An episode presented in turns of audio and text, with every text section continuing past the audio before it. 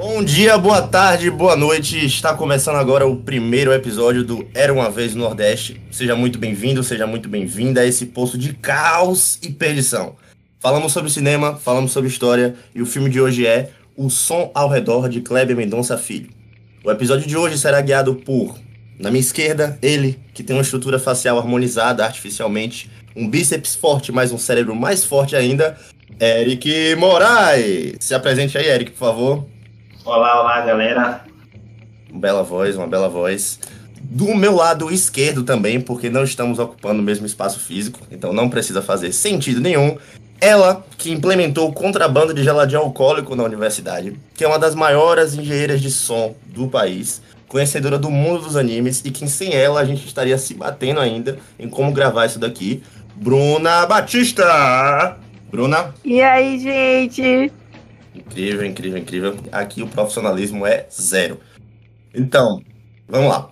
A gente tem um roteiro que provavelmente a gente não vai seguir à risca pela falta de profissionalismo que eu já citei. Mas o nosso roteiro é o seguinte: a gente vai apresentar a obra, a gente vai apresentar o autor, vamos falar dos aspectos técnicos do filme, as ligações com a filmografia do cineasta, como bons é, maurílios do, do Choque de Cultura. Depois a gente vai falar da relação entre Kleber Mendonça Filho e a história, as relações entre passado e presente na obra do diretor, herança colonial escravista, luta de classes, sociedade disciplinar, violência, medo, controle. No finalzinho a gente vai dar uma nota, fazer uma brincadeira para no, não sei se no final do ano a gente vai colocar um ranking com os, os filmes que a gente mais gostou, os filmes que a gente menos gostou. Mas é uma boa ideia isso. É uma boa ideia isso. E como eu sou mediador, a minha ideia é a única possível. Boa tarde. Boa, como vai o senhor? Chegou na minha rua sem pedir licença. Ah, tô aqui para isso. Então vamos lá, começando pelo tópico 1, a apresentação da obra do autor, com o nosso queridíssimo bodybuilder Eric Moraes. O Cláudio Mendonça Filho, ele tem 51 anos, ele nasceu em Recife, Pernambuco. Ele é formado em jornalismo pela Federal de Pernambuco. E ele começou a sua relação com o cinema como crítico. Ele foi crítico durante mais de 10 anos, com reconhecimento de circulação nacional. Ele é casado com uma, uma produtora de cinema francesa, a Emily Leclos, que é também cientista política. E outro dado interessante da biografia dele é que ele é filho de uma historiadora, a Jocelice Jucá, que morreu em 95 e para a qual o Som ao Redor que é o primeiro longa do Kleber Mendonça Filho, ele dedica para sua mãe. Se vocês prestarem atenção, logo no início do filme tem lá dedicado para Jocelice, que é a mãe do Kleber que morreu em 95 e era historiadora. E aí, sobre esses aspectos iniciais da biografia dele, o que é interessante é perceber como ele tem essa relação, a circulação muito orgânica com questões teóricas que permeiam a história, ciências sociais, e que parece que estão presentes no cotidiano dele, tanto na sua relação hoje com sua esposa, quanto com a formação que ele teve com a mãe, que era professora e historiadora. Então, são aspectos que são interessantes que a gente percebe na biografia dele e que depois vão aparecer nas suas obras, tanto nas suas, nos seus primeiros curtas, né? ele tem um repertório de curtas bem grande e bem é, premiados também, Eric, eu aposto que ele que foi que escreveu a página do, do Clara Mendonça Filho no Wikipedia. Eu, eu não duvido disso, não. Eu atualizei. Então vamos lá para o segundo ponto, que são os aspectos técnicos do filme e as ligações com a filmografia do cineasta. Aqui a gente vai falar dos outros filmes do Clemente Mendonça Filho, mas no, na medida do possível sem dar spoiler, porque tem pessoas aqui, né, nesse podcast que não assistiram um certo filme aí que saiu ano passado, que fez muito sucesso. Quem será? É Quem será? Quem será? Sobre aspectos técnicos, Sim. eu tenho algumas coisas a falar que eu acho que são destaque do filme, que é um, um, uma conexão com o próprio nome, né? São ao redor. Então, um filme que ele, ele, de certa forma, trata do cotidiano, apesar de ter uma história mais profunda é, por trás, que se revela surpreendente no final, que eu não vou dar o spoiler, né? É, a gente percebe que a forma e os ângulos como ele grava é, dá sempre a, a, essa impressão de cotidiano. Então, tem a família dentro de casa conversando ou fazendo qualquer outra coisa. E essa e essa casa ela divide parede com o vizinho então a gente ouve o vizinho falando do outro lado. A gente consegue ouvir os sons da cidade.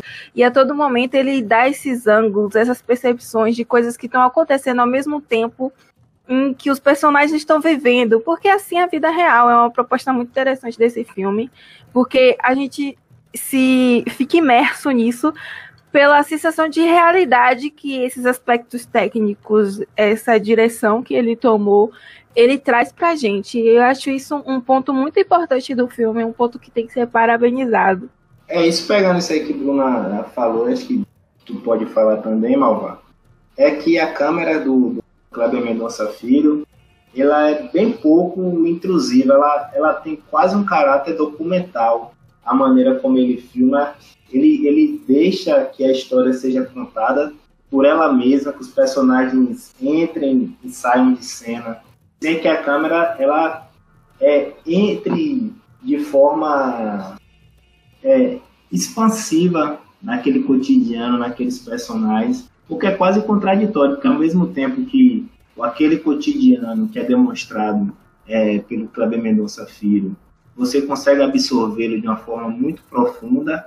A câmera ela tem um certo distanciamento para que a própria história seja contada sem muita intrusão é, da câmera, do diretor.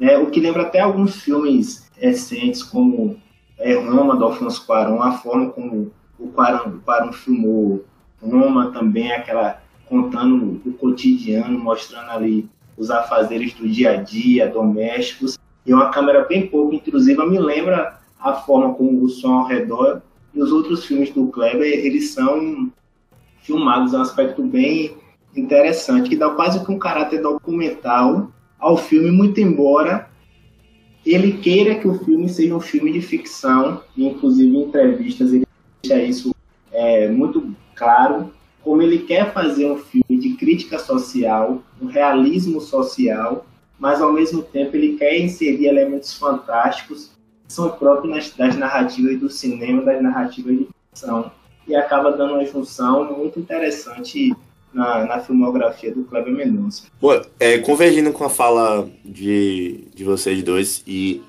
inclusive a atuação do, dos personagens, a atuação do, dos atores, interpretando os personagens que eles fazem, enfim, enrolando. É, é uma coisa bem, bem natural, né? Você às vezes tem um, às vezes não, na maior parte do tempo, você tem um, uns diálogos assim que beiram a, a monotonia. Você às vezes olha assim e fala, porra, que diálogo chato, ou que diálogo arrastado, porque essa tentativa que o, que o Kleber Mendonça Filho tem de fazer aquilo o mais próximo possível de um, de um cotidiano, de um ritmo cotidiano. E para mim isso também é um dos pontos é, importantes a ser falado aqui do, dos aspectos técnicos do, do filme.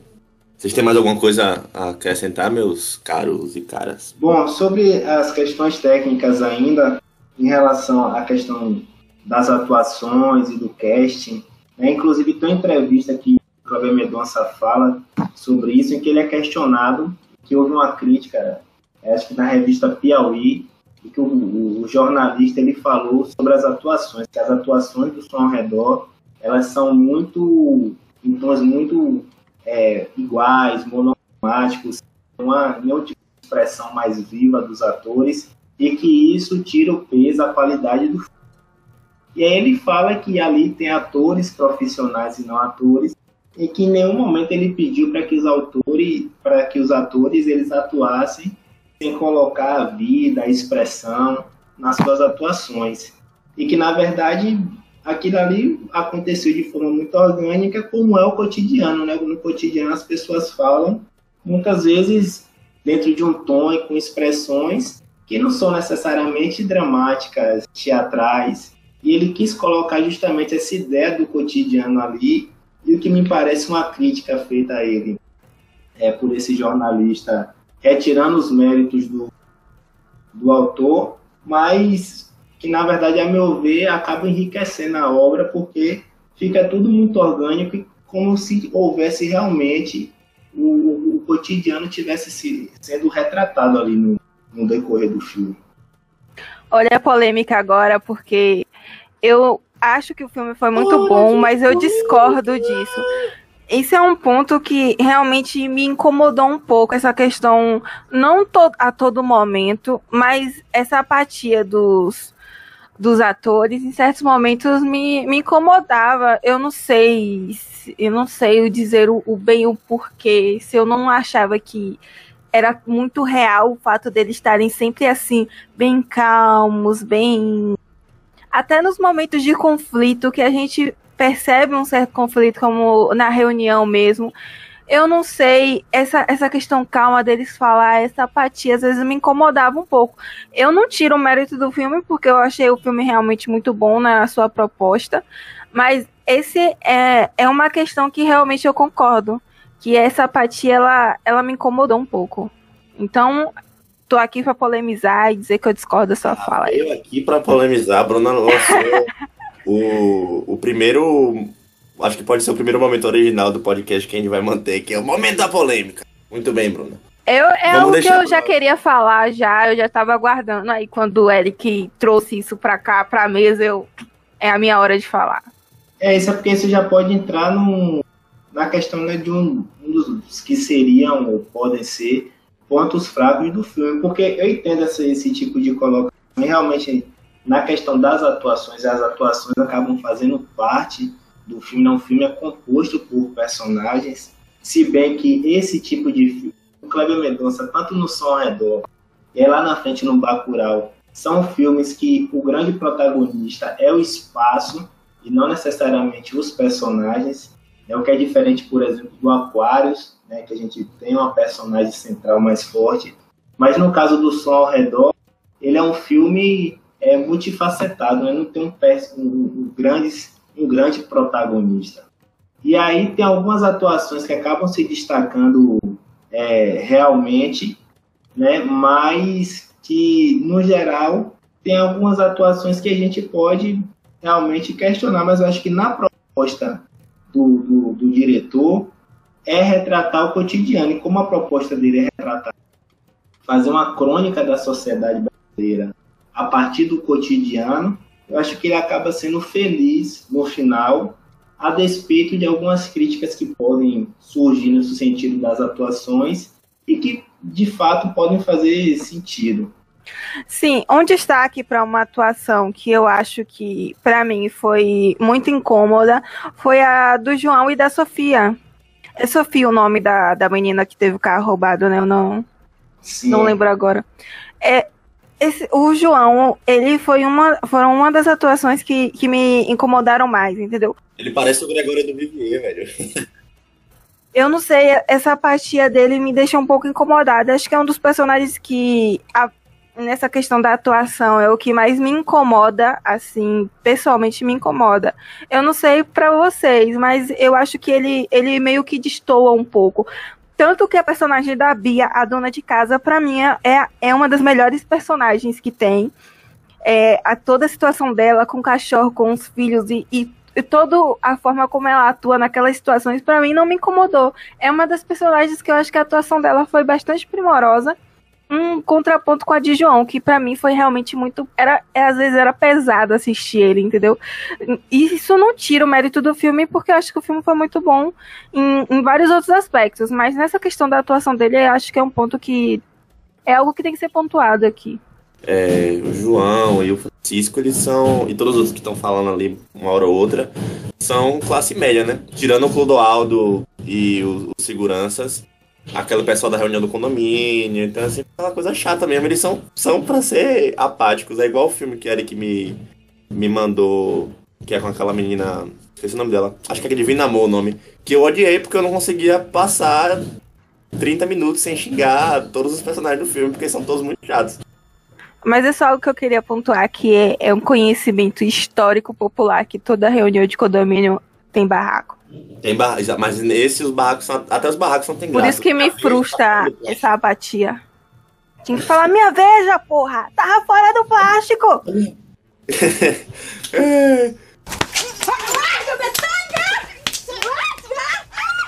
em relação a, a, a, uma questão que eu queria colocar para vocês é a seguinte: em relação a, ao som ao redor e à filmografia do KMF, vocês conseguem perceber algum tipo de relação?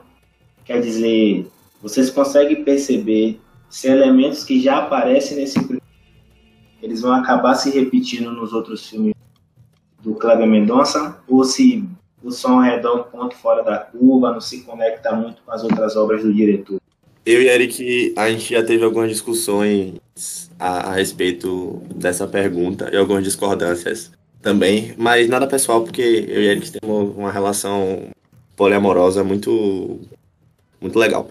Sim, algumas coisas que se repetem na, nas obras do, do Kleber Mendonça Filho. Primeiro, eu acho que essa análise do Brasil que ele faz a partir. Bom, Som ao Redor e Aquários a partir de Recife e Bacurau é no Nordeste, porque Bacurau, como lugar é, imaginário, a gente não sabe bem precisar onde fica, né?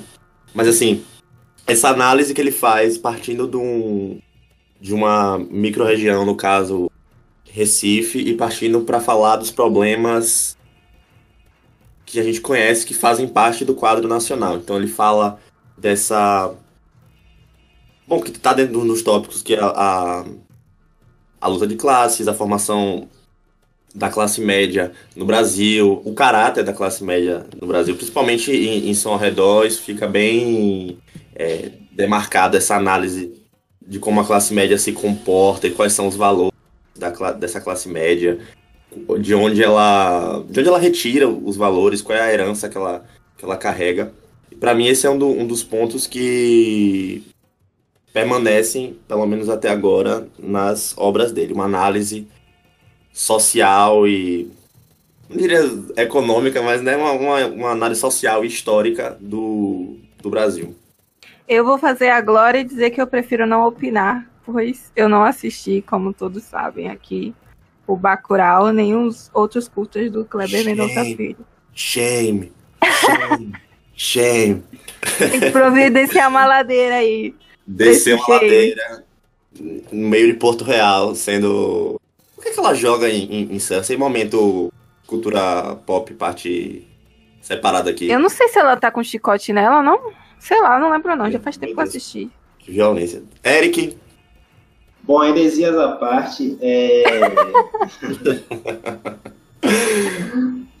eu acho que tanto na questão temática, eu acho que é mais fácil da gente perceber como a filmografia do, do Kleber ela dialoga o tempo inteiro, né? os temas que ele levanta, ele acaba sempre voltando a eles, como a história, as relações entre passado e presente, a herança colonial, escravista, a questão da luta de classes, a composição socioeconômica do Brasil, enfim, todos esses elementos eles acabam é, estando presentes na obra do Kleber de uma forma ou de outra.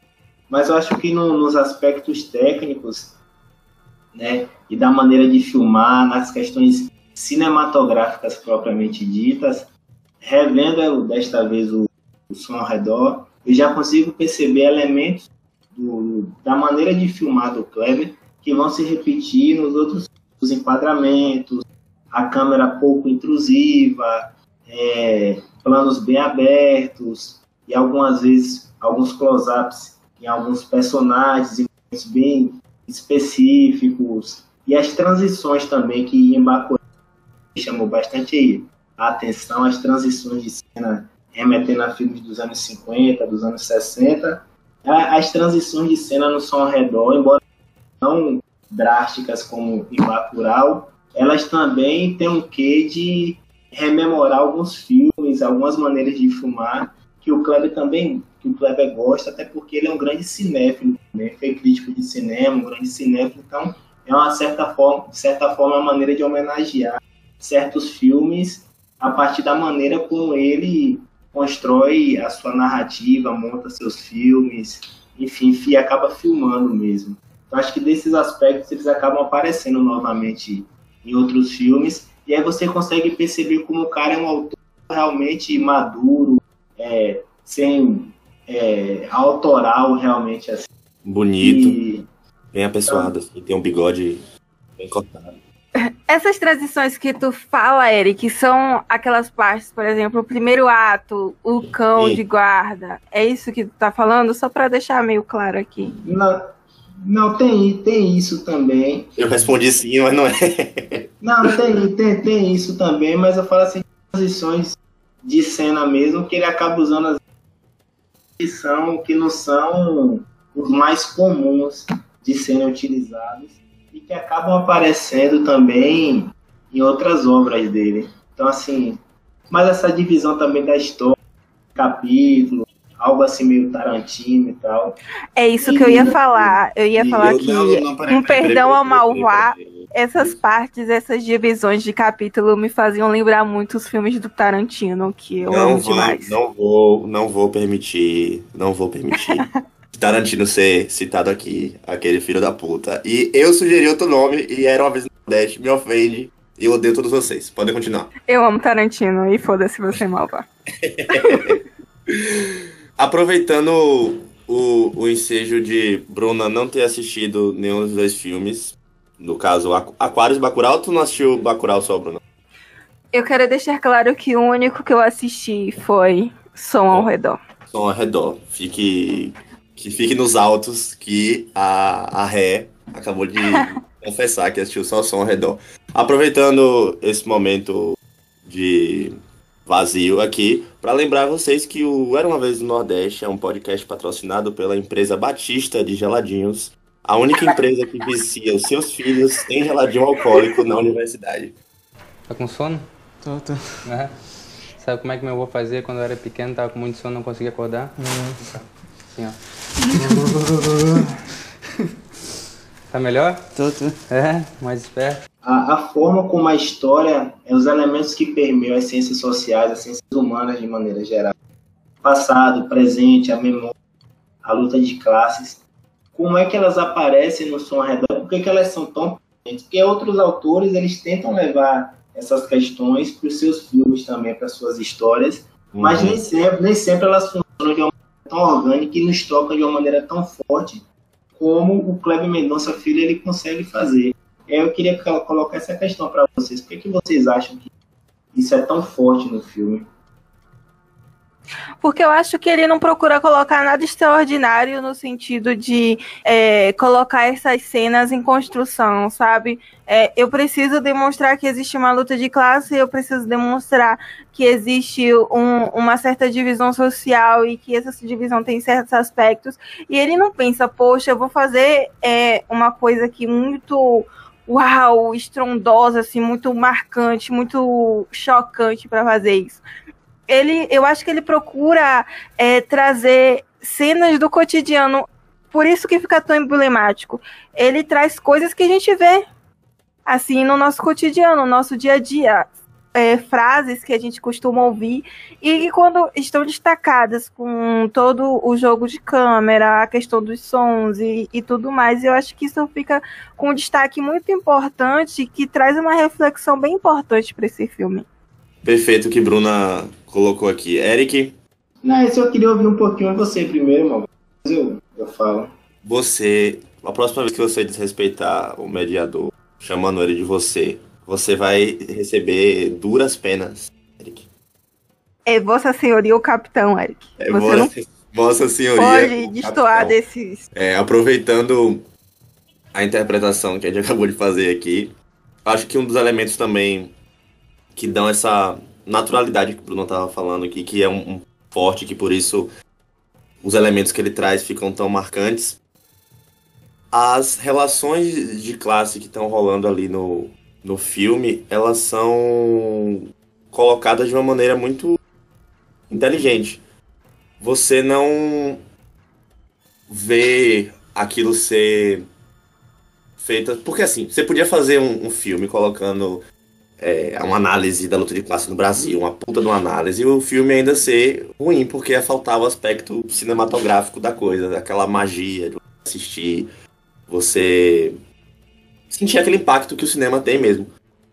E o Cleber Mendonça, ele faz os dois, ele pega, faz uma análise do caralho sobre, e ainda assim consegue trazer uma simplicidade àquilo e fazer com que o filme não se torne algo panfletário ou uma coisa que, apesar do seu valor de análise, não tem um, um, um valor cinematográfico. Não sei se vocês estão me acompanhando nessa, nessa confusão.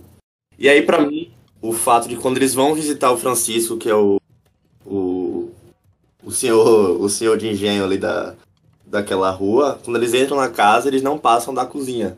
Rola aquela Sim. demarcação territorial de poder daqui da cozinha. Passam. Ele que tem que vir aqui pra vocês.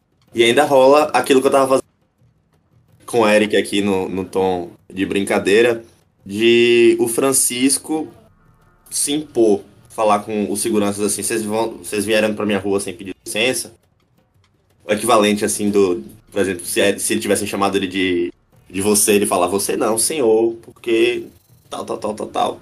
Então rola são esses diálogos que são, são bem colocados que acho que traz um, uma marca forte para os elementos que o que o Kleber Mendonça pega memória, análise histórica, social. E é algo que não precisa ser explicado, né? Que já está posto de forma sutil e inteligente nessas relações.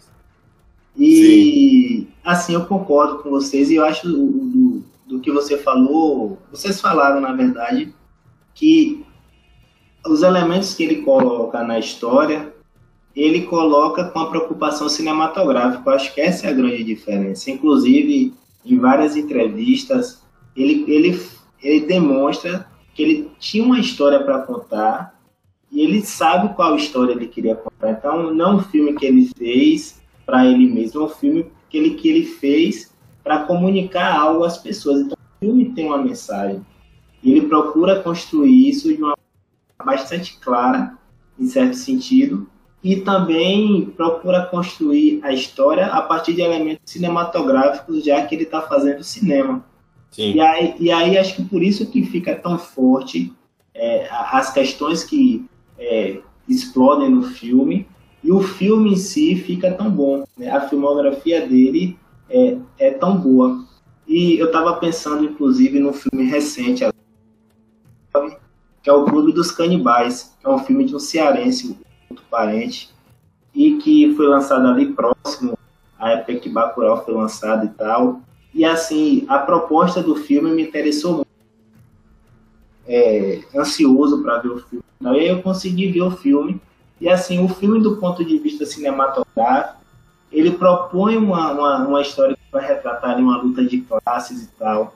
Esses ele elementos que aparecem no, no, na filmografia do KMF mas aí, o que é que acontece? A toda maneira, cinematográfica fica altamente teatral as atuações, né, as entonações que os atores colocam para falar e tal, e que é justamente o, o contrário do som ao redor. E que o cotidiano, no próprio cotidiano, é, é expresso as relações de poder que existem na sociedade, a partir das questões socioeconômicas, da questão étnico-racial, e aí você consegue perceber de forma sutil como é que os elementos que estão presentes, que compõem a obra, aparecem. Eu acho que esse é o elemento forte é, do KMF, do filme. Dentro disso que já foi falado aqui, eu queria trazer à, à mesa uma questão de uma entrevista que eu assisti com Cleber Venuto Filho. Que mesa? a nossa mesa imaginária, a nossa tábua redonda imaginária. Eu tô, eu tô, imaginando, sabe como eu tô imaginando vocês aqui? Eu tô imaginando que a gente tá no, naqueles balanços de parquinho. Eu, eu e tu, Bruna. E Eric é tipo o nosso pai empurrando nós dois, assim, sabe? ok, então trazendo ao nosso parquinho essa discussão. É, eu assisti, fora o filme, né? Eu assisti uma entrevista do Kleber Mendonça Filho, que tá no Canal Brasil que ele traz é, alguns aspectos que ele queria passar para o filme. Por exemplo, da configuração é, ali da rua, que ele trata que foi baseado no engenho de cana. Vocês conseguem perceber esses aspectos no filme? Eu meio que insisti um pouco para poder perceber, assim, demorei um pouco para perceber, só depois que ele falou e eu fui revisitar o filme, foi que eu consegui alguns aspectos relacionados a isso. Mas vocês conseguiram perceber algo que retrata esse engenho de cana nas configurações ali daquela rua, da forma que está disposto todos os, os personagens daquela história? Em relação a, a esse comentário do, do, do Kleber na, na entrevista. Depois a gente disponibiliza a entrevista onde, Bruna? Pra galera ver.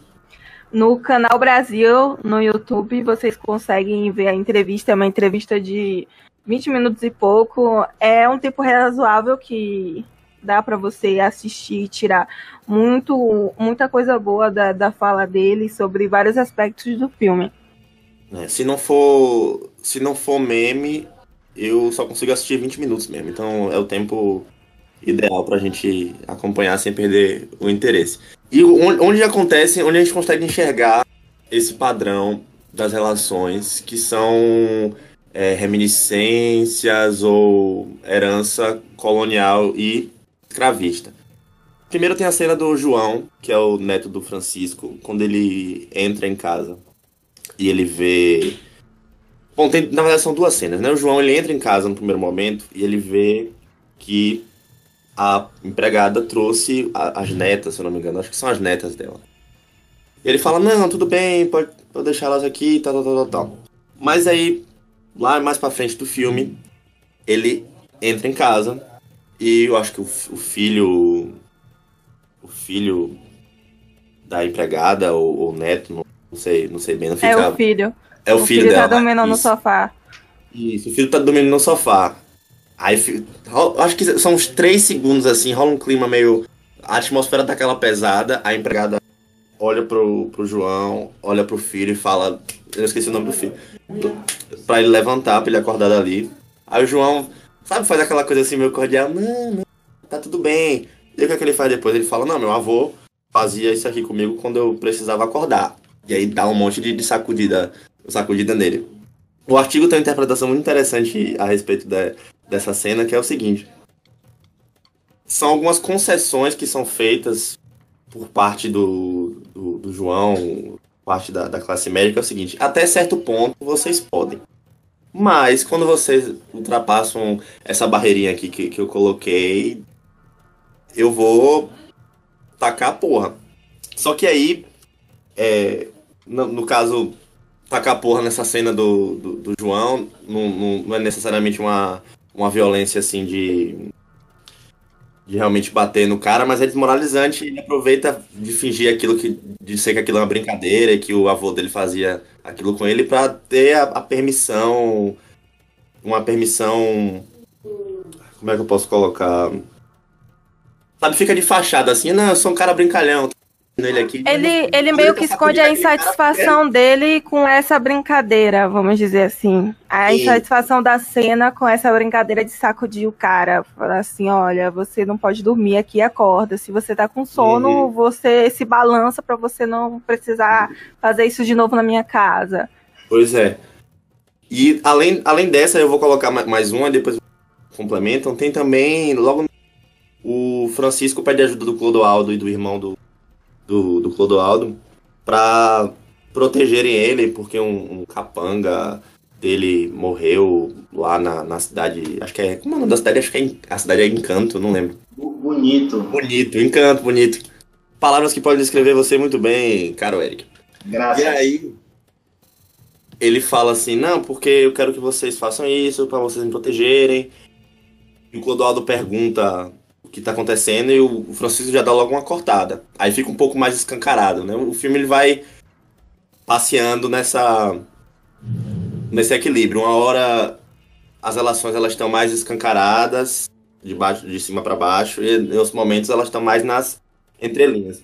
E aí, o fato dele querer que o Clodoaldo e o irmão protejam ele, não façam perguntas e tal, é uma tentativa de reapropriação, de ressignificação daquela figura do capataz, do capanga, o cara que vai fazer tudo por ele, que vai proteger ele, porque ele é o Senhor Todo-Poderoso, dono daquelas terras, e que ele exerce uma, uma opressão e uma violência sobre aquela, aqueles sujeitos.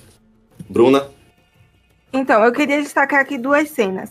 Nessa questão de lutas de classes, de uma divisão social, a gente tem aquelas questões em que uma classe dominante ela procura é, aspectos do, do cotidiano dela para mostrar que ela, ela vive situações e momentos que são iguais à, à, à classe proletária, à classe trabalhadora. Então a gente tem um momento em que o João ele fala para o filho da Maria, que é empregada, ele fala assim, você tá trabalhando? Ele fala, tô, tô de caixa, tô no mercado, acho que é um mercado, uma farmácia, eu não lembro, 24 horas, aí por isso que eu tava com sono, porque é um trabalho pesado, eu trabalho muitas horas lá e, e tal. Aí ele tenta se comparar ao cara dizendo que, ah, eu sei como é isso, porque quando eu estava lá fora, na Alemanha, que em alguns, algumas partes do filme é falado que ele foi para a Alemanha, principalmente na conversa com o Dinho, que, ah, eu sei como é isso porque eu também trabalhei num bar. Então eu entendo qual é essa sua, a sua situação. Então a gente percebe que ele tenta se comparar ao, ao cara, ao filho da Maria, dizendo que entende como é a vida dele de trabalhador, de ter que é, trabalhar várias horas por dia e, e no final está cansado, exausto, comparando a viagem dele ao exterior, uma experiência que esse cara, o filho da empregada, provavelmente nunca vai ter a oportunidade de ter, que é ir para um outro país, trabalhar naquele país. Possivelmente um trabalho que ele fez que não foi muita coisa, não foi nem tão pesado, mas ele se sente no direito de se comparar e dizer que ele sabe o que é que ele está passando, sabe o que é a vida de um trabalhador, porque ele foi para a Alemanha trabalhar. E com os é... altos ele não sabe. Sim, e a gente percebe esse cinismo, né, dessas relações. Isso fica bem pontual nessa conversa, que a gente, a primeiro momento é uma conversa normal, natural, mas a gente percebe a desigualdade das relações. Perfeita a palavra, a palavra cinismo e a colocação muito boa mesmo. É. Outro, é. Outra cena que eu queria destacar também é a filha da Maria, que a gente percebe essa herança de essa herança de trabalho, que é algo que é, pode ser compar, é, comparativo a heranças coloniais de e escravismo, entre outras coisas, que é a filha da empregada ocupar o posto que a mãe ocupava. Então é uma herança de trabalho, quer dizer que a Maria ela vai se aposentar, que a gente, a gente tem essa informação no começo do filme, e mais pro meio do filme, a gente vê a filha dela no mesmo lugar em que a mãe está. E isso é algo natural, algo, algo que se dá naturalmente. Então, é natural que aquela mulher negra e que a sua filha negra continue em um espaço de trabalho que é o que se dá para ela, é que a oportunidade se dá. Então, a gente fala assim: ah, você é da família, então sua filha também vai ser da família, mas ela vai ser minha empregada. Então, a gente percebe essas relações, uhum. essas configurações, que depois que eu vi essa entrevista dele, eu parei para pensar: é realmente uma configuração de engenho nas relações de trabalho também. Porque existe uma perpetuação disso, existe uma herança disso. Eric, eu teria vergonha de falar se eu fosse você depois de Bruna, porque Bruna botou pra fuder. Mas, por favor, coloque. Obrigada. vocês, vocês são acima da média. Bom, é. Acho que eu concordo com tudo, né? E a única coisa que eu acrescento aí, na verdade, é o seguinte: é reiterando, na verdade, o porquê do filme ser tão bom, né? E, e se na maneira como ele consegue colocar em cenas do cotidiano, que aquelas são cenas completamente plausíveis para aquela realidade. É todo um arcabouço histórico, toda uma herança histórica do Brasil, das relações sociais, da formação econômica, né? e, e da, de como é que essas relações elas escondem relações de de como é que aquele, aquelas pessoas conversando, se relacionam vê no cotidiano, tudo aquilo ali consegue expressar relações de poder que, na verdade, expressam o que é a história, a formação histórica é, do Brasil. E aí você tem elementos incluídos. E aí eu retomo de novo a biografia dele, porque pelo fato da mãe dele ter sido historiadora, é, provavelmente ele deve ter tido contato com alguns autores é, da história e ali você percebe alguns elementos ali, né, do, do Sérgio Buarque de Holanda, do Gilberto Freire, do Caio Floresta Fernandes. Floresta Fernandes, quer dizer, aqueles autores, ensaístas que que se propuseram a tentar construir uma narrativa sobre a histórica do Brasil. E ali você percebe alguns elementos que saem desse campo teórico e acadêmico, mas que estão no cotidiano também, como o homem, o homem cordial, as relações entre a Casa Grande e a Senzala, e como é que tudo isso se configura. E aí um elemento que aí eu acrescento, que eu li em um, um artigo que eu não lembro é, o nome, mas que nem o autor, mas que ele, fa ele fala nas diferenças de tom das atuações e dos comportamentos dos sujeitos que são da elite e dos sujeitos que são da classe média no E aí eu retomo aquela questão que Bruna colocou sobre as atuações, no porquê do João, por exemplo, ele ser um cara tão tranquilo nas suas vivências, nas suas relações, e a Bia, que é a personagem da Jinks, eu acho, Maeve Jinks, que é uma atriz que aparece bastante nesses filmes de autores contemporâneos do Nordeste, uma atriz bem interessante mesmo. Não porque da atuação dela ser mais mais nervosa, que entra em conflito com os personagens proletariados, ela briga com uma vizinha por causa de uma televisão, ela briga com a empregada porque a empregada é, quebrou um aparelho eletrodoméstico.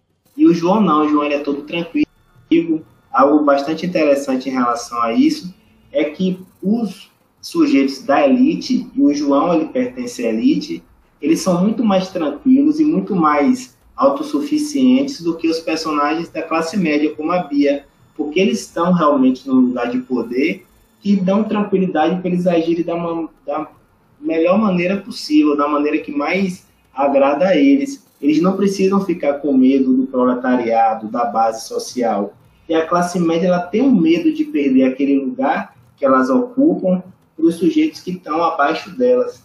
E aí, por isso, muitas vezes elas são até mais agressivas, mais reacionárias, mais é, antipáticas mesmo, do que os personagens da elite. Então, é algo interessante. Mas trazendo isso que você está falando aqui sobre essa questão das atuações e do João, sobre ele ser apático, sobre ele ser meio blazer, porque a, a condição social dele permite que ele seja assim, a gente tem contraponto de alguém que, que ele é permitido ser assim também, que é o Dinho. E a gente vê em alguns momentos dele que há algumas explosões, por exemplo, com a ligação que ele recebe ele vai lá num ato de não, eu tenho que mostrar que eu sou o dono do pedaço e vai discutir com os caras lá. E ele e solta é, é, frases como esse orelhão não é de favela, entre outras coisas. Ele, ele desperta esse sentimento de raiva que se encontrou dentro dele e ele fala, ele expõe isso. E o João não, ele é sempre meio blazer. Por exemplo, quando ele está discutindo com o próprio Dinho mesmo sobre a questão do. a questão do, do, do aparelho de CD do, do, do carro da menina, porque ele acha que foi o, o primo que roubou, né? Ele tem um momento que o Dinho ele vai lá para cima, ele começa a discutir, ele começa a falar alto, e o João ele meio que ele se altera um pouquinho, ele ainda continua meio blazer. Eu não sei, parece que ele é sempre meio blazer, independente da situação que ele é posto. É isso que me incomoda nele, entendeu? Mas eu não acho que seja algo que é, decaia o, o todo o filme. É só algo que me incomoda nele, nessa atuação dele, entendeu? Não, eu entendi. Mas, tem que se incomodar mesmo, é tudo filho da puta. É isso aí, Malvá.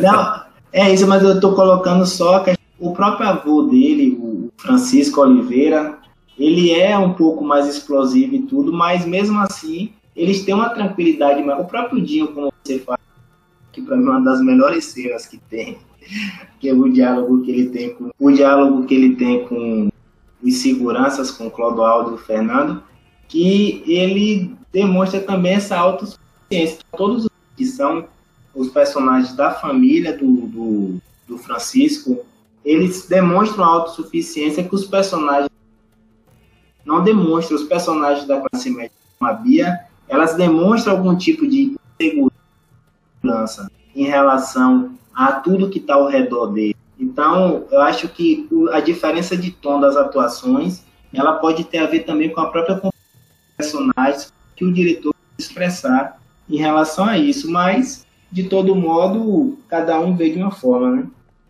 Sim, sim. E, essa, e, e, eu quero estender também, apesar de que a Sofia ela não aparece tanto, mas isso acontece também com a Sofia e com o João quando eles estão interagindo. Até em momentos que é, é, são encontros dele que por exemplo, ele não estava esperando que ela fizesse essa surpresa e fosse no prédio ver ele. E as falas, o, o, não é como se fosse um encontro sem graça, é mais como se fosse um encontro. É, é um encontro. Nada ele demais, é entendeu? É, é meio blasé essa relação dele, tanto com o tio dele quanto com o avô. Todas as falas dele. E com a Sofia, a Sofia também ela faz isso, é meio apática. Não, eu concordo, mas é tudo meio mas que tipo acaba expressando aquele cotidiano, aquela vida ali, aqueles próprios personagens que no final das contas são personagens vazios, né? Eles não Sim. constroem, não demonstram nada de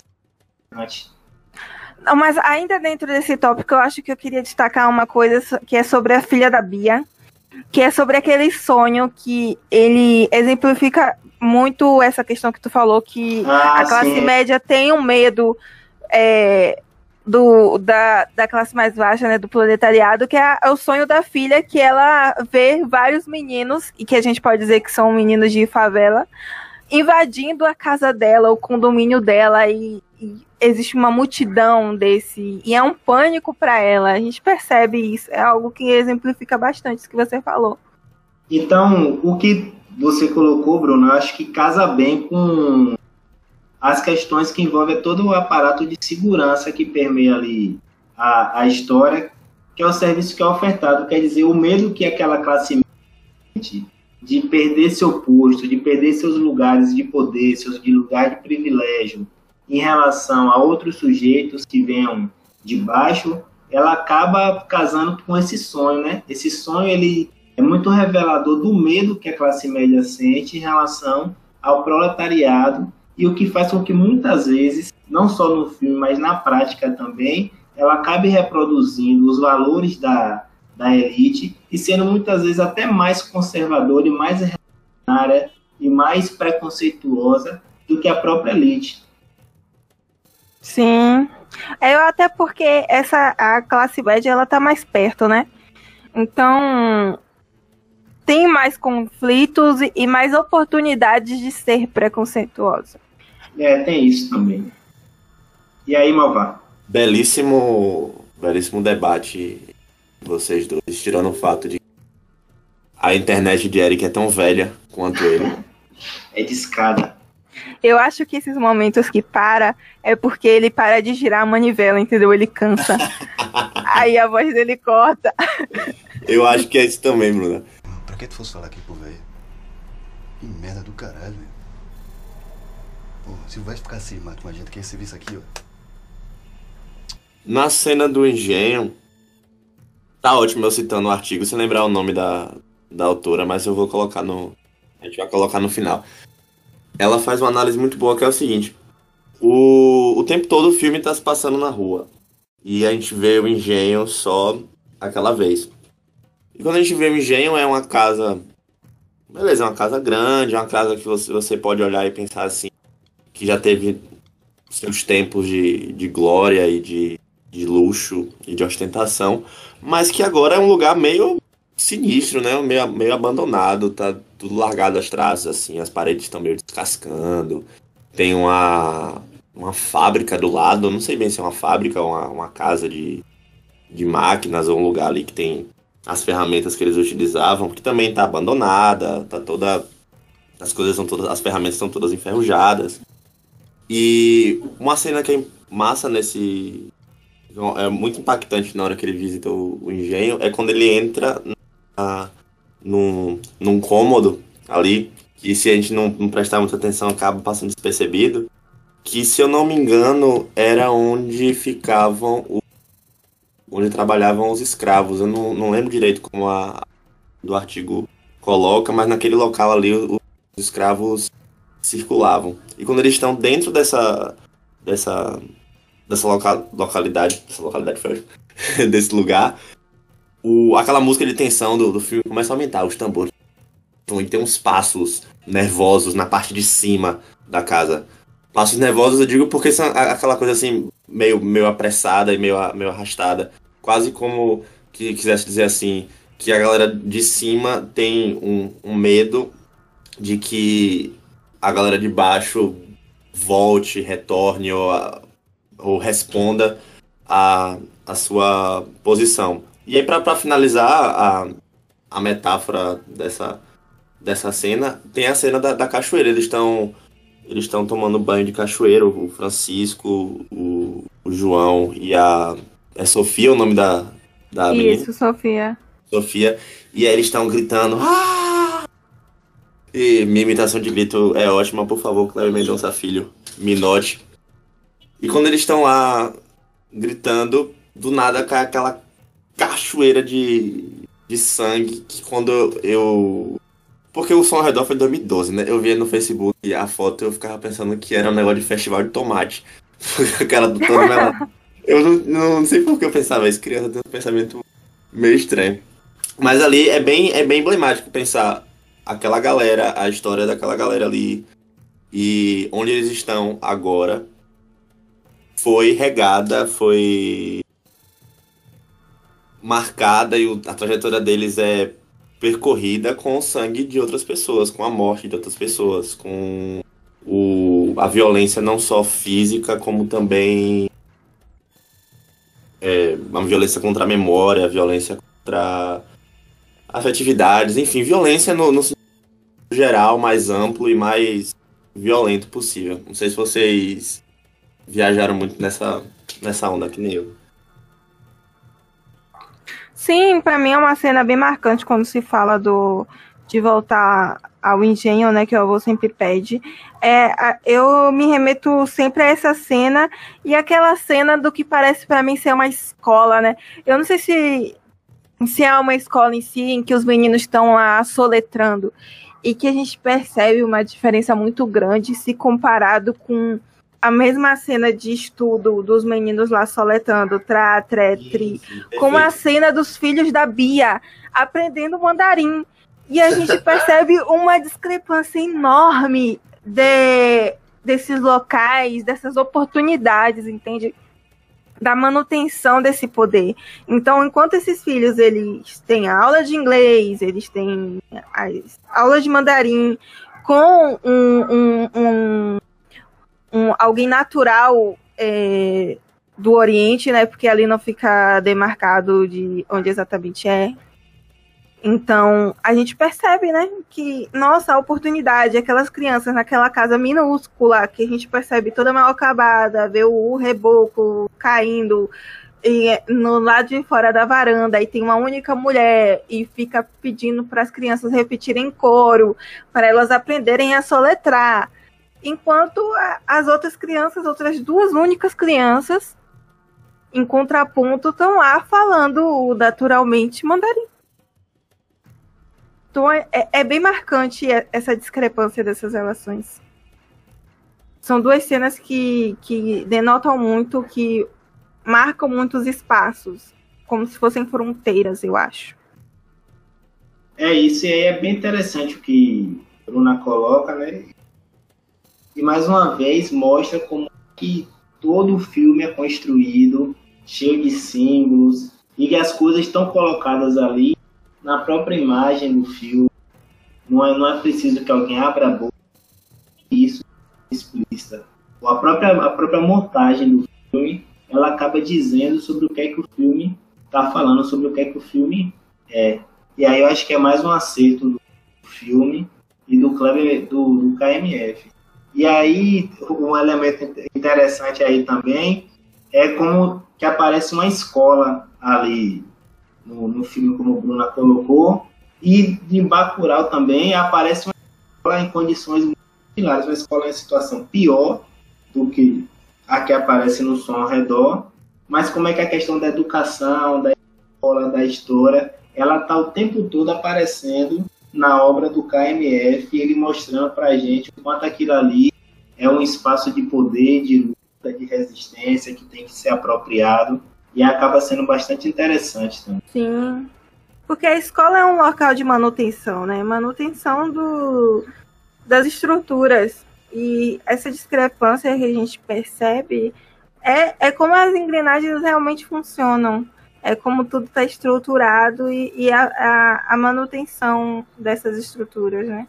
E aí eu queria colocar uma coisa para vocês, que é assim, como é que para vocês os elementos fantásticos do filme, elementos quase de terror, de suspense que aparecem no filme, se eles funcionam para vocês, como é que vocês veem isso aí? Existem momentos de tensão, que é quando o Bia vai pro terraço fumar maconha, que ela vê um menino, um menino no telhado, e depois outra cena em que é, o Clodoaldo ele tá com a empregada do Francisco, esqueci o nome dela agora, lá no, no FARP, e passa o mesmo menino, eu acredito que seja o mesmo menino no, a, no corredor, no quarto em que eles estão invadindo. E que o Clodoaldo ele se aproveitou de que o dono não estava lá e confiou a chave para ele, invadiu para farpar com a mulher. E passa esse pra fazer, menino. Pra fazer o que? Farpar. É, que bom que você já, já colocou o, o termo para A gente tem que. A gente já engloba um, um público mais jovem. É, né? porque a gente tem que ser family friendly, né? A gente não é, tira os palavrões, porque o palavrão é uma coisa do cotidiano, eu acredito que é family friendly. Sim. Os pais falam na frente de suas crianças, então não tem que ser censurado. Vá, pode continuar. Sim. E tem esse mesmo garoto depois. É... Ele foi encontrado em cima da árvore e que os seguranças ali pegam ele e batem nele. Então é, é construído, é como se é meio que estivesse fazendo se real o sonho da menina. Então, é um menino favelado, a gente deduz isso por causa das roupas dele e por causa de como ele anda se escondendo por aí. É, é isso que dá a entender, é como se realmente tivesse aquele local, aquela área nobre estivesse sendo invadida. Sim. É uma onda essa parte quando, quando eu assisti. Eu tava assistindo e eu tomei um susto na hora que o menino passa pelo, pelo quarto onde Clodoaldo tá. Com, com a, a empregada de Francisco. Não lembro se Agora, fala o nome dela, mas não, não lembro. Eu não sei o, o, que, o que eu interpretei como se fosse isso, mas eu não sei se realmente a minha interpretação está certa. Como é que vocês encararam essa questão desse personagem? Porque toda vez que ele aparecia, com ele aparecia, é, vinha o som tensão, né? Sim. A subir aquela música de tensão, como se algo muito drástico, muito violento fosse acontecer a seguir, e na real não acontecia, não a não ser no momento que ele é tirado de cima da árvore, que ele é ali, sofre um ato de violência, porque o segurança dá um soco no menino, e a gente percebe que os seguranças eles estão no mesmo patamar do que aquele menino, e a gente percebe que existe uma relação de preconceito por eles estarem em um, uma questão de poder ali, numa situação de poder por serem seguranças. Serem os que decidem quem entra e quem sai, apesar do estado social dele ser a mesma coisa. Vone Daré Rabelo, ela é do Departamento de Teoria Literária e Literatura Comparada da Universidade de São Paulo. E o nome do artigo, para quem quiser procurar, é O Som ao Redor Tem Futuro, Só Revanche? Interrogação. E aí, bem na, na pegada do título, uma reflexão que ela faz sobre essa tensão do filme, a tensão que acompanha o filme o tempo todo, é de que fica uma promessa de que alguma coisa vai acontecer para mudar aquele tempo social, mas não acontece. É, é, interessante comparar o som ao redor com, com Bacurau, porque o som ao redor funciona como análise, análise histórica e social, mas não funciona como horizonte de tática, horizonte do que fazer. E o, o Bacurau ele já funciona como os dois. Você tem tanto uma, uma análise ali, como você também um, um horizonte. Qual é o, o, caminho que a gente deve seguir aqui? Bom, o caminho que a gente deve seguir aqui é responder à violência que a, as classes é, elitistas, a elite, coloca para cima, pra cima da gente. Só que em, O Som ao Redor, a, a explicação que ela dá pro fato de essa promessa não sair do papel é de que você não tem um contato direto com quem realmente tem o, o poder. Aí eu digo, é, é a, é a opinião dela, aí você fica aberto para vocês colocarem.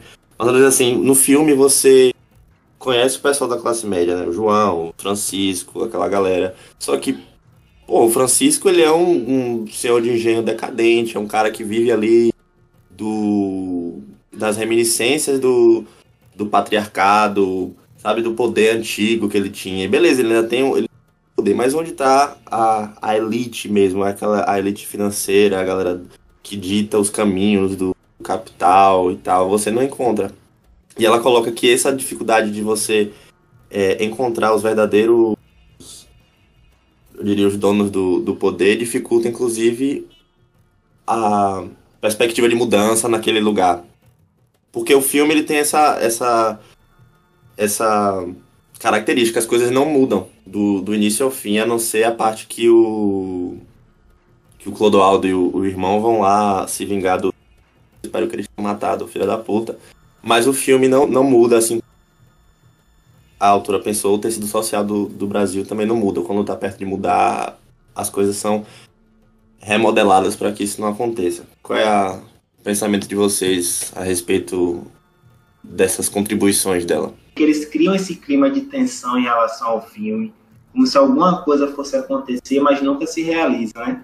Quer dizer, o, o máximo que vai acontecer no final é um possível, uma possível vingança do Clodoaldo e do, do irmão em relação ao seu Francisco, que também não aparece no filme, porque o filme acaba em outra cena e acaba não mostrando a vingança realmente foi é, consumada. O que de novo remete de novo a essa de é, irrealização, de algo que vai acontecer, mas não acontece, promessa, né? E aí me parece que é bastante interessante a comparação com os outros filmes dele, porque parece que tem uma curva de evolução em relação a isso. A ideia de resistência no, no, no Aquarius, no Aquarius você já tem um aspecto de resistência, né? E no Bacurau você já tem a revolução acontecendo. Então, os aspectos temáticos dos filmes, mas enquanto no som ao redor você daquela situação e algo irrealizável tocante à questão de transformações, no Aquarius você já tem um, um momento de resistência em relação aos conflitos, ao que está sendo imposto, e no Bacurau você já tem a revolução acontecendo. Então, nesse sentido, até, até nesse sentido, a filmografia do KMF, ela dialoga, ela parece ter um caminho muito bem desenhado pelo autor. Que não é favela não, velho. Nesse orelhão é de favela, de gente pobre. Esse orelhão não tá numa favela e não serve para deixar nem mandar recado.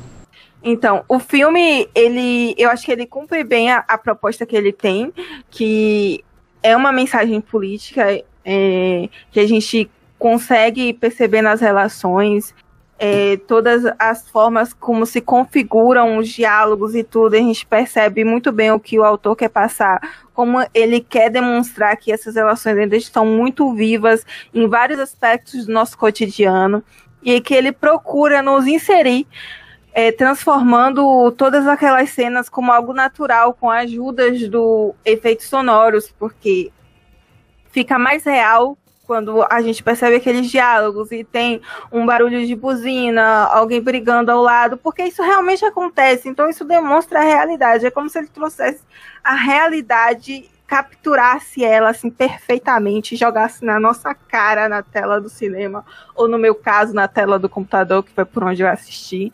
Então eu recomendo bastante esse filme.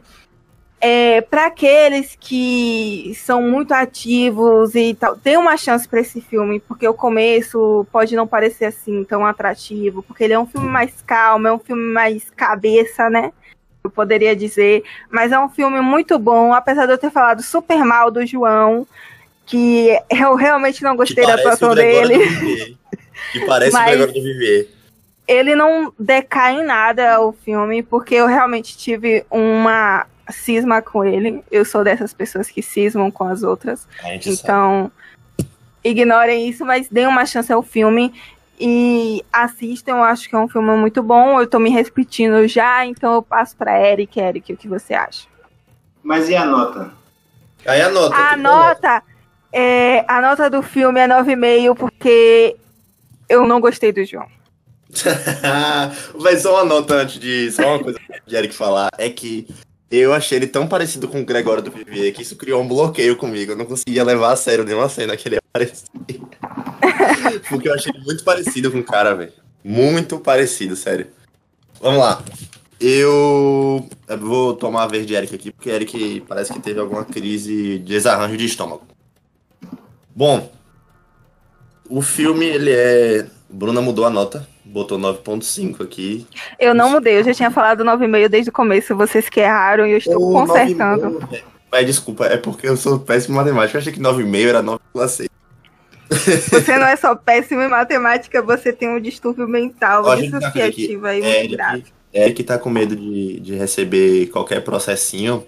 Aí ele veio digitar no chat, concordando comigo, dizendo, abre aspas, Gregório do Vivier da vida real, sem banho e com cigarros, fecha aspas. É, não tem você se esconder aqui não, irmão. Aqui Escosete. Exponho mesmo, exponho mesmo. Sim, é, o filme é muito de fuder, realmente o ritmo é uma coisa que é difícil de superar no início, mas vale muito a pena. Vale muito a pena assistir esse filme também dentro da filmografia inteira do, do Cleber Mendonça Filho, não só os longas, mas também os curtas.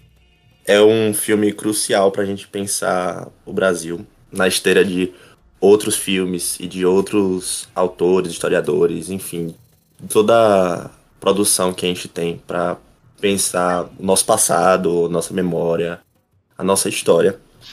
E a minha nota é 9,8. E agora com vocês, Eric. Eu, antes, antes de prosseguir, eu justifiquei porque eu tirei meio ponto. Eu quero saber porque você tirou dois décimos.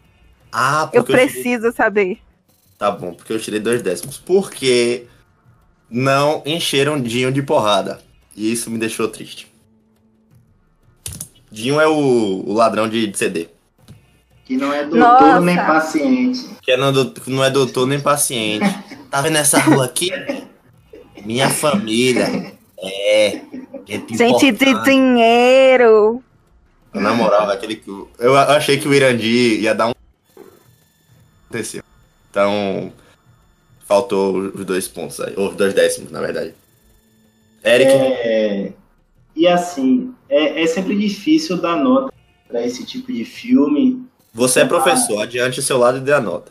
E comparar ele com outros, eu ser um pouco mais critério em relação ao filme, em relação à nota. E eu acho que tem filmes melhores. O KMF é difícil dizer qual o melhor filme, enfim, mas é, eu vou dar 8,5 pro filme. Olha, discrep... é. discrepância aí do nosso querido não, Eric. Mas ainda assim, isso não quer dizer que o filme é, não seja um grande filme, um filme que essas questões de ritmo, de tempo, que acabam dificultando de certo a, ao filme ser visto pelo grande público, mas eu acho que é uma obra que deve ser vista, deve ser procurada, esse tipo de filme, ele deve ser visto também, porque é um filme que, do ponto de vista cinematográfico, para quem está querendo entrar é, é, de forma mais profunda, ele é bem interessante, todos e aí eu acho que assistir o som ao redor e depois procurar a filmografia do MF, dar uma visão mais ampla, todo aquele universo que ele cria, é do autor potente que ele é. E ao mesmo tempo é um filme que fala muito sobre o Brasil. Esse momento que a história ela está sendo atacada de todas as formas, eu acho que é importante a gente ir aos grandes autores e poder ter uma noção melhor do que é que nós somos, daquilo que nos forma, nos forma do ponto de vista histórico. Sim. É isso, meus queridos, minha querida, é o fim da aventura terrestre. A humana na Terra. Não sei como é que é a música da banda Eva, mas é mais ou menos assim. A média ficou, de acordo com os meus cálculos mal feitos, ficou 9,2. O internauta Eric Moraes pergunta: vai ter indicações? E a internauta Bruna Batista diz: não. Então, é desse momento. é desse Ai, momento. isso foi, eu vou cortar tudo isso. Eric pergunta: por que com um E maiúsculo e um acento. É, como é que fala? Chapeuzinho. Depois mandou eu me fuder. Mas eu, eu acho. Não, Eric, também... não, Eric, não. Não, não você não acha nada. Eu acho assim. é... não, acho que a gente poderia fazer as rápidas de qualquer coisa aí que a gente viu dentro do universo cinematográfico. Hum. Indicações rápidas de coisas que eu vi dentro do, do universo cinematográfico. Pode então eu queria. Também. Então eu queria aqui indicar Pulp Fiction. Uh, eu te odeio, Bruna. Do nosso amado Tarantino, porque eu gosto muito. Não tem relação nenhuma, mas eu queria deixar aqui registrado. Eric, qual é a sua sugestão da semana? Na verdade, a, a ideia da sugestão mais recente. Pulp Fiction já tem algum. Mas enfim, né? Fica aí como tema para quem ainda não viu, ou se as pessoas gostam muito de Tarantino, Pulp Fiction, ficar como indicação aí para um futuro episódio. A minha indicação, eu que não sou um cara de séries, não gosto de séries. Ah, vou... porque as séries não gostam de você também. Também. mas eu vou deixar aqui. É uma série da Netflix, Sex Education, que eu assisti. Essa série é muito massa, velho. Eu assisti também a primeira temporada. não assisti a segunda, é... por favor, não dê spoilers. Eu não esperava que Eric fosse sugerir Sex Education, não, aí. Mas ele é um Google Boy, você esperava o que de Eric? Ah, é verdade. Não, isso. Eric é um Google Boy. E a gente não é, vai é. essa, a gente não vai editar essa parte, viu? Não, eu achei bem interessante, assim, bem massa. A série, eu que não gosto de séries, consegui me personagens, com a história, consegui assistir uma temporada inteira, o que é algo raríssimo. É raríssimo. Porque eu, porque eu acho que a série ela tem um tamanho ela não tem muita é, injeção de linguiça, enfim, ela não fica perdendo, perdendo muito tempo, ela tem vários conflitos que vão se desenrolando ali. Ela tem uma linha narrativa, mas muita coisa acontece. Todos os personagens, ou praticamente os personagens, tem alguma coisa de interessante que você quer acompanhar pelo menos os personagens principais. É óbvio que a série passageiro tem suas coisas de série que eu não gosto muito, mas enfim, no geral, eu achei um, uma pérola, assim, um achado bem interessante assim na, na nossa saudosa Netflix. Eu, eu, tô, eu tava na, na seara de, de, de série, já que tu criticou a Bruna porque ela falou de um filme lá de 1990 mais pra perto. Eu comecei recentemente Merli. E ah, foi sugestão sua, inclusive. Eu tô na terceira temporada e eu quero muito aprender a falar catalão, mas eu não vou, porque foda-se. Eu vou falar português, porque português é a língua mais bonita que existe. Mas assistam, é uma série muito massa. Tá?